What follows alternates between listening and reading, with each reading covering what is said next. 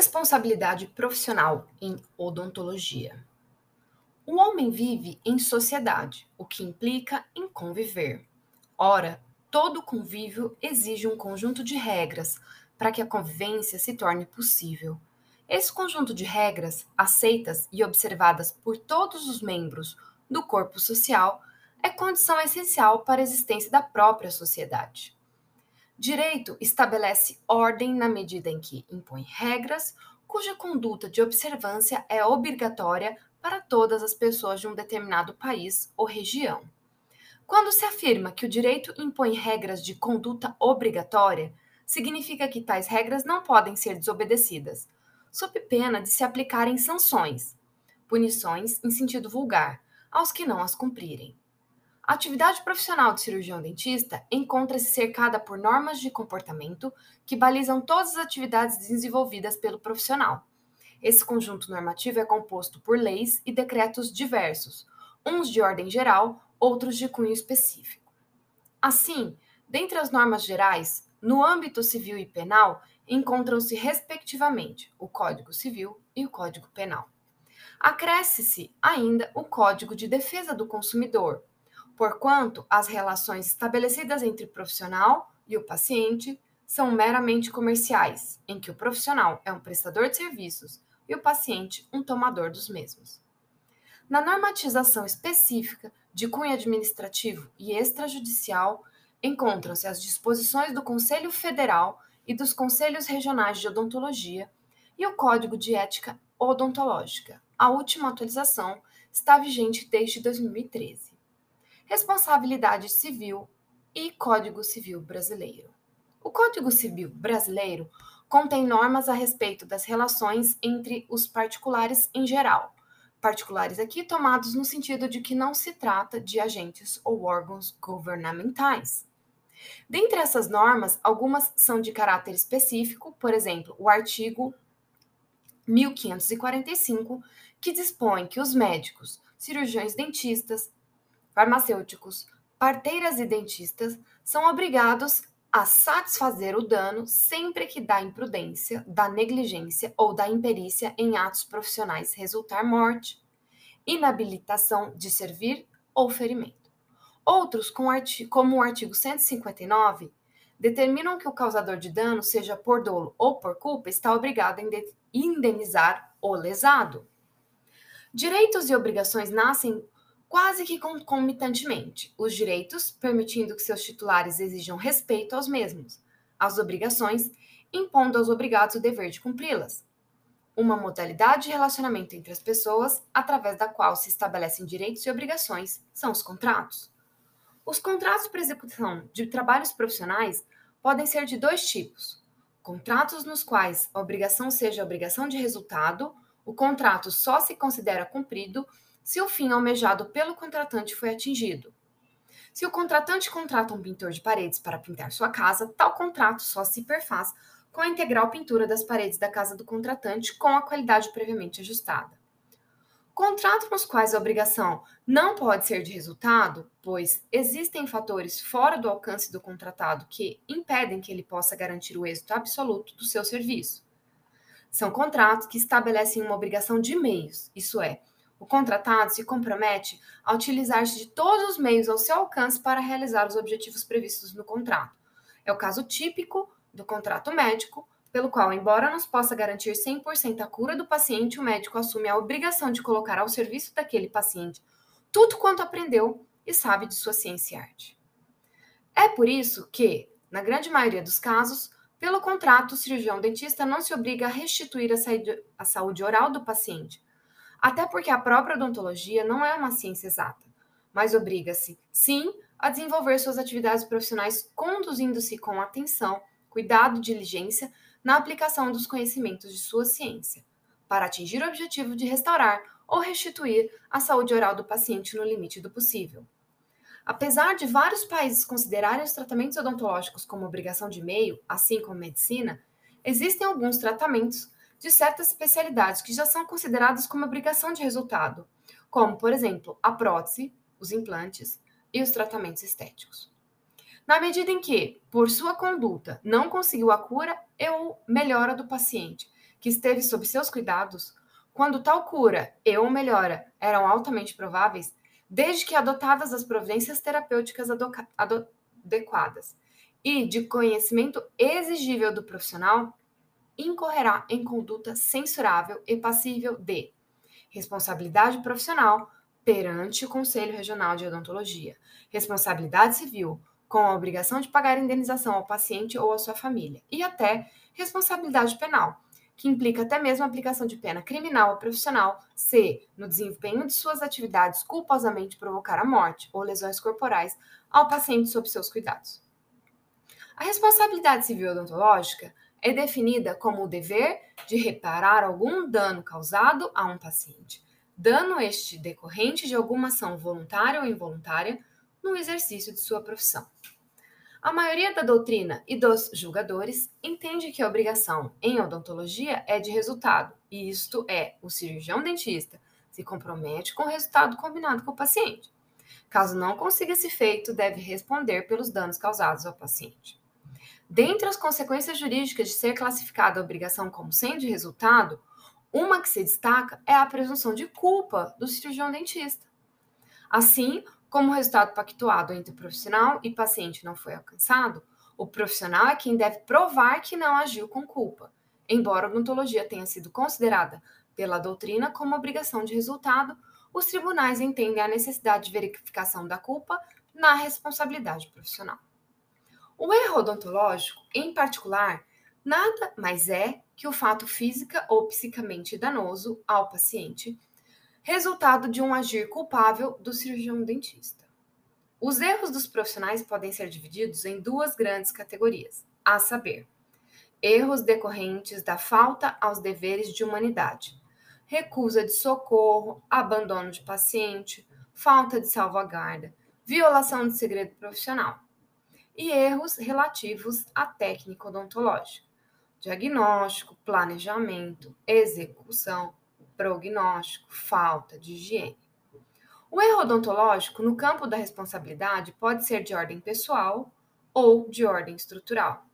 É de ordem pessoal quando o ato lesivo se deu na ação ou omissão por despreparo técnico e intelectual, por grosseiro descaso ou por motivos ocasionais referentes a condições físicas ou emocionais. Pode ser também procedente de falhas estruturais, quando os meios ou condições de trabalho são insuficientes ou ineficazes para a resposta satisfatória. O erro odontológico pode ocorrer por três vias principais, a saber, por imperícia, que se caracteriza pela falta de observação das normas técnicas por despreparo prático ou por insuficiência de conhecimento, pela falta de habilitação efetiva, falta de conhecimento técnico necessário e suficiente para a realização da ação que os supõe ou os exige. É imperito o implantodontista que, colocando implantes ósseo-integrados bilaterais na mandíbula de paciente desidentado a longo tempo, não atenta para a aproximação do canal neural na borda alveolar e provoca lesão do nervo mandibular imprudência, quando o profissional, por ação ou omissão, assume procedimentos de risco para o paciente sem respaldo científico, ou, sobretudo, sem esclarecimentos à parte interessada, precipitado, descuidado. A previsibilidade da ocorrência do evento lesivo é característica dessa modalidade culposa. O profissional resolve realizar em metade do tempo cirurgia que, por sua complexidade, é realizada em mais tempo e qual tal pressa acarreta dano ao paciente. Negligência parte de ato omissivo, de desatenção, de inércia que decorre do descaso, do pouco interesse quanto aos deveres e compromissos éticos com o paciente e até com a instituição. Exemplo: estudante de odontologia sem supervisor ou orientador negligente. A letra do profissional na receita, a prática ilegal por pessoal técnico que ajusta aparelho ortodôntico. O cirurgião foi negligente. Confiança do, na pontualidade do colega, deixa o plantão, mas o substituto não chega e um paciente, pela falta de profissional, vem a sofrer graves danos. Em outras palavras, imprudência seria entregar prescindivelmente um perigo, a negligência em não cumprir um dever um desempenho de conduta e a imperícia na falta de habilidade para certos místeres. O artigo 159 do Código Civil Brasileiro trata da obrigação de indenizar por parte de quem, por ação ou omissão voluntária, por negligência, imprudência ou imperícia, tenha causado dano ao trem. A responsabilidade civil dos cirurgiões dentistas, de forma genérica, está fundada na teoria da culpa. A culpa, pelo que se depreende da leitura do artigo 1545 do Código Civil, deriva da negligência, imperícia ou imprudência. Para se falar em responsabilidade civil, é necessário que exista algo, algum dano. O dano, que pode ser material ou moral, é um dos três pressupostos da responsabilidade civil. A conduta e o nexo de causalidade entre a conduta e o dano são outros dois pressupostos da responsabilidade civil. Essa relação, nexo de causalidade, é estabelecida, em regra, através da perícia. Culpa civil e culpa penal são parecidas, mas diferentes. As consequências de uma e outra são distintas. A culpa penal pressupõe a combinação de uma pena, enquanto a culpa civil gera direito à reparação ou recomposição do dano. As demandas cíveis contra cirurgiões dentistas têm sido mais frequentes do que processos criminais. Isso se deve ao maior interesse do paciente em receber uma indenização, ao invés de imputação de uma condenação de cerceamento de liberdade. No Brasil, a teoria adotada pelo Código Civil nos artigos 159 e 1545 evidencia que aqui se adotou a teoria subjetiva, uma vez que se exige que a vítima ou seu representante legal provem o dolo ou a culpa, em sentido estrito do agente para obter a respectiva reparação do dano. O Código Civil estabelece alguns critérios para a determinação do valor da indenização, devido ao lesado ou à família no caso de morte despesas de tratamento, mais funeral, mais luto da família, sem salários mínimos como dano moral, mais pagamento de alimentos a quem a vítima prestava, pensão mensal, dois terços da renda líquida da vítima. Morte de filho menor, dois terços do salário mínimo até a criança completar 25 anos. No caso de lesões corporais, nesse caso, o culpado indenizará o ofendido nas despesas de tratamento, dano emergente, e lucros cessantes até o fim de sua convalescência, atualizando monetariamente o débito. Se o tratamento odontológico resultar aleijação, aleijão ou deformidade permanente, a soma indenizatória deverá ser duplicada. Se o erro odontológico resultar inabilitação para o trabalho ou diminuição de sua capacidade laborativa, além das despesas de tratamento e lucros cessantes, a vítima fará jus a uma pensão correspondente à importância do trabalho pelo qual restou inabilitada, ou a depreciação que sofreu. Essa pensão por invalidez total e permanente ou parcial e permanente deve ser vitalícia e cessará apenas com a morte do lesado pelo erro. Ao lado da teoria subjetiva, que exige da vítima a prova do dano e de agir doloso ou culposo do profissional, existe a teoria objetiva. Nesse caso, não se exige prova da culpa do agente para que ele seja obrigado a reparar o dano, ou a culpa é presumida pela lei ou simplesmente se dispensa sua comprovação. A responsabilidade objetiva está baseada na teoria do risco, isto é, se o profissional coloca seu paciente em uma situação de risco e lhe causa dano, fica obrigado a repará-lo, ainda que não tenha agido de forma dolosa ou culposa.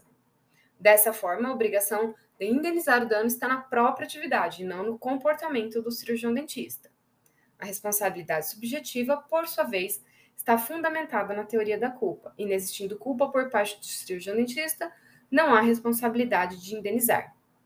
Portanto, a prova de culpa será sempre necessária. Se a obrigação for de resultado, o ônus da prova será do cirurgião dentista. Se a obrigação for de meio, o ônus da prova será do paciente. Se o juiz determinar a inversão do ônus da prova por hipossuficiência técnica, que é o artigo 6 do Código dos Direitos Civis, ainda que em obrigação de meio, a obrigação de prova VAR recairá sobre o cirurgião dentista. Responsabilidade civil e o Código de Defesa do Consumidor. No Brasil, o direito do consumidor possui fincas na Constituição Federal de 1988, cuja garantia de defesa do consumidor encontra-se consagrada em seu artigo 5, 5 é, inciso 22. Direitos e deveres individuais e coletivos que prevê o Estado promoverá, na forma da lei, a defesa do consumidor. deixou expressa a necessidade da criação do Código de Defesa do Consumidor, que visa a defesa do consumidor. Hoje, os estabelecimentos devem ter um disponível para consulta. Como primícias, o consumidor é entendido como hipossuficiente. O Código de Defesa do Consumidor adotou a teoria de risco para as relações de consumo e, portanto, a responsabilidade objetiva. Na aplicação para a atuação profissional do cirurgião dentista, este é o prestador de serviços e o paciente é o consumidor final. Quem presta serviço tem que assumir risco por qualquer dano causado a outra pessoa. O artigo 14 do Código de Defesa do Consumidor diz que o fornecedor de serviço responde independentemente da existência de culpa pela reparação de danos causados aos consumidores por defeitos relativos à prestação do serviço, bem como por informações insuficientes ou inadequadas sobre sua fruição e riscos. Apenas cabe ao consumidor provar o nexo causal e a ocorrência do dano. No entanto, o inciso 4 do artigo 14 prevê que responsabilidade pessoal dos profissionais liberais será apurada mediante a verificação de culpa. Nem tudo é de responsabilidade do dentista. Temos que nos ater às excludentes de responsabilidade profissional. Temos o estado de necessidade, muito raro de acontecer, assim como a legítima defesa e a culpa de terceiro. Vamos apenas mater na culpa exclusiva da vítima. Exemplo é quando o dentista indicar determinado tratamento para o paciente e não seguir as recomendações do profissional. A culpa concorrente também é uma das excludentes, em que responsabilidade é tanto do dentista quanto do profissional. Do paciente. Temos também o caso fortuito, quando ocorrer algo imprevisto superior à vontade do homem e a força maior, é quando se sabe que vai acontecer o fato, mas não pode evitá-lo. Por fim, no que tange à exclusão da responsabilidade, temos a cláusula de não indenizar, quando o paciente firma com o dentista um tratamento. Naquele momento nasceu uma obrigação para ambas as partes, com direitos e deveres para ambos. O ideal seria que o tratamento fosse descrito em um pequeno contrato e assinado por ambos, e seria incluída a cláusula de não indenizar, que é aquela que estabelece a responsabilidade do agente, só é cabível nas obrigações de meio e não de resultados. Em suma, a responsabilidade existe tanto do profissional na área odontológica como do paciente. Um primeiro aspecto para a solução de conflito é analisar o caso concreto e seus fatos, após Emister enquadrar entre obrigações de meio e de resultado. Responsabilidade penal e o Código Penal brasileiro.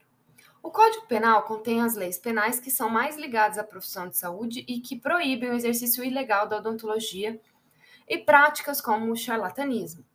Trata da omissão de socorro, que pode incluir também cirurgião dentista, trata do abandono de doentes, que na condição de incapaz pode ter sua situação piorada. Além dessas normas, de caráter mais geral, estão as que punem o homicídio praticado com dolo ou culpa, o aborto criminoso, o induzimento ou instigação ao suicídio, as lesões corporais leves, graves e gravíssimas. E é interessante assinalar que, no caso de condenação criminal, por homicídio culposo ou lesão corporal grave, por exemplo, a obrigação de indenizar a vítima ou seus herdeiros torna-se automática. A eventual discussão posterior no juízo civil será apenas quando o valor da indenização, quanto de abertura, e não se a mesma é ou não devida, un de abertura, por quanto é devida automaticamente. No direito penal, o exercício ilícito da odontologia está previsto no artigo 282 do Código Penal Brasileiro. Esse artigo diz: exercer, ainda que a título gratuito, a profissão de médico, dentista ou farmacêutico, sem autorização legal ou excedendo-lhes os limites. Pena: detenção de seis meses a dois anos. Parágrafo único. Se o crime é praticado com um fim de lucro, aplica-se também multa. Podem-se destacar como atuação odontológica lista no Brasil o recém-formado após ter concluído o curso, mas sem ter recebido o diploma, aquele que, mesmo com diploma, não fez registros exigidos, o profissional estrangeiro que não revalidou o diploma no território brasileiro ou não registrou no CRO, o profissional que continua exercendo a profissão durante o período de cumprimento de pena de suspensão pelo CRO, exercer a profissão após 90 dias em estado da federação no qual não possui registros do CRO da respectiva jurisdição, o acadêmico da odontologia que atua, atua fora da instituição de ensino, prestando atendimento a pacientes sem supervisão docente, ou que atua fora das diretrizes do estágio de respectivo curso de graduação. O técnico de prótese dentária que presta atendimento direto ao cliente sem a vinculação do cirurgião dentista o técnico de saúde bucal e auxiliar de saúde bucal que atuam sem supervisão direta do cirurgião dentista. A violação de segredo profissional é englobada pelo artigo 154 do Código Penal, que diz: relatar alguém sem justa causa segredo de que tem ciência em razão de função, ministério, ofício ou profissão e cuja revelação pode produzir ano ao trem. Pena: detenção, três meses a um ano ou multa. É importante esclarecer que existem na audiologia situações previstas como justa causa para rompimento de sigilo. Tais situações estão elencadas no Código de Ética Odontológico: notificação compulsória, pedido da justiça, perícia, ao responsável pelo incapaz, defesa de interesses de inscritos, cobrança judicial, condições de trabalho indignas e salubres. Atentar-se no preenchimento do CID, pois revela segredo somente quando o paciente necessitar. Também existe o falso atestado, falsidade ideológica. O Código Penal prevê no artigo 302 dar ao médico, na, no exercício da sua profissão, atestado falso, pena, detenção, um mês a um ano. Parágrafo único. Se o crime é cometido com fim de lucro, aplica-se também multa. Mas este se aplica ao médico, segundo a interpretação do juiz. Agora, o artigo 299, omitir em documento público ou particular declaração que dele devia constar, ou nele inserir, ou fazer inserir declaração falsa, ou diversa da que devia ser escrita, com o fim de prejudicar direito, criar obrigação ou alterar a verdade sobre o fato juridicamente relevante. Pena: reclusão de 1 a 5 anos. Multa: se o documento é público e resulta em reclusão de 1 a 3 anos e multa se o documento é particular. A lei penal define como crime de estelionato do artigo 171 obter para si ou para o trem vantagem ilícita em prejuízo alheio, induzindo ou mantendo alguém em erro mediante artifício, ardil ou qualquer outro meio fraudulento. Pena: reclusão de 1 a 5 anos e multa. Por exemplo, negocia um tratamento e executa outro de qualidade inferior e obtém para si vantagem ilícita. O artigo 269 do Código Penal declara que deixar o médico de denunciar à autoridade pública doença cuja notificação é compulsória prevê pena de detenção de seis meses a dois anos e multa.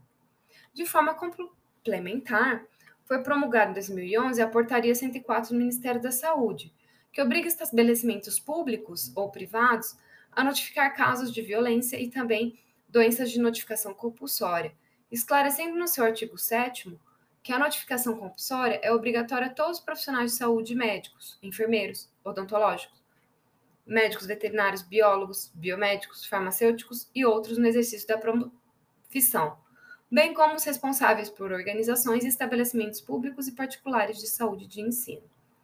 Cabe esclarecer que o artigo 135 do Código Penal menciona que deixar de prestar assistência, quando possível, fazê-lo sem risco pessoal, à criança abandonada ou extraviada, ou à pessoa inválida ou ferida, ao desamparo ou em grave e iminente perigo, ou não pedir nesses casos socorro da autoridade pública, prevê pena de detenção de um a seis meses ou multa. É certo que muitas destas normas penais, embora originariamente não fossem criadas especificamente em relação a cirurgiões dentistas, muitas vezes poderão ser aplicadas aos mesmos em caso de erro odontológico ou em situações tais que a atuação do profissional, a medicação ministrada ou os procedimentos utilizados possam enquadrar-se em alguma dessas tipificações do Estatuto Penal vigente. Conclusão: conclui-se que a responsabilidade civil profissional da odontologia é regida pelos princípios éticos, legais e profissionais. A legislação pertinente à responsabilidade civil odontológica está focada nas regras, leis e resoluções que norteiam a profissão odontológica e a vida em sociedade. Na responsabilidade subjetiva, os fundamentos são a culpa, imprudência, negligência e imperência e o dolo, enquanto na responsabilidade objetiva, os fundamentos são a lei e o risco da atividade. Na obrigação de meio, o profissional tem o compromisso de aplicar todo o seu conhecimento no tratamento, utilizando todos os meios científicos e tecnológicos para restabelecer a saúde de seu paciente. Na obrigação de resultado, por força contratual, o cirurgião dentista está obrigado a alcançar um determinado fim, devendo responder pelas consequências decorrentes de seu descumprimento. É verdade que os juristas não são unânimes quando a questão é a classificação da responsabilidade, se de meio de resultado, mas isso passa a ser irrelevante, pois o profissional terá o dever de levar aos autos, quando legalmente citados, os elementos que prova, de prova ao seu alcance.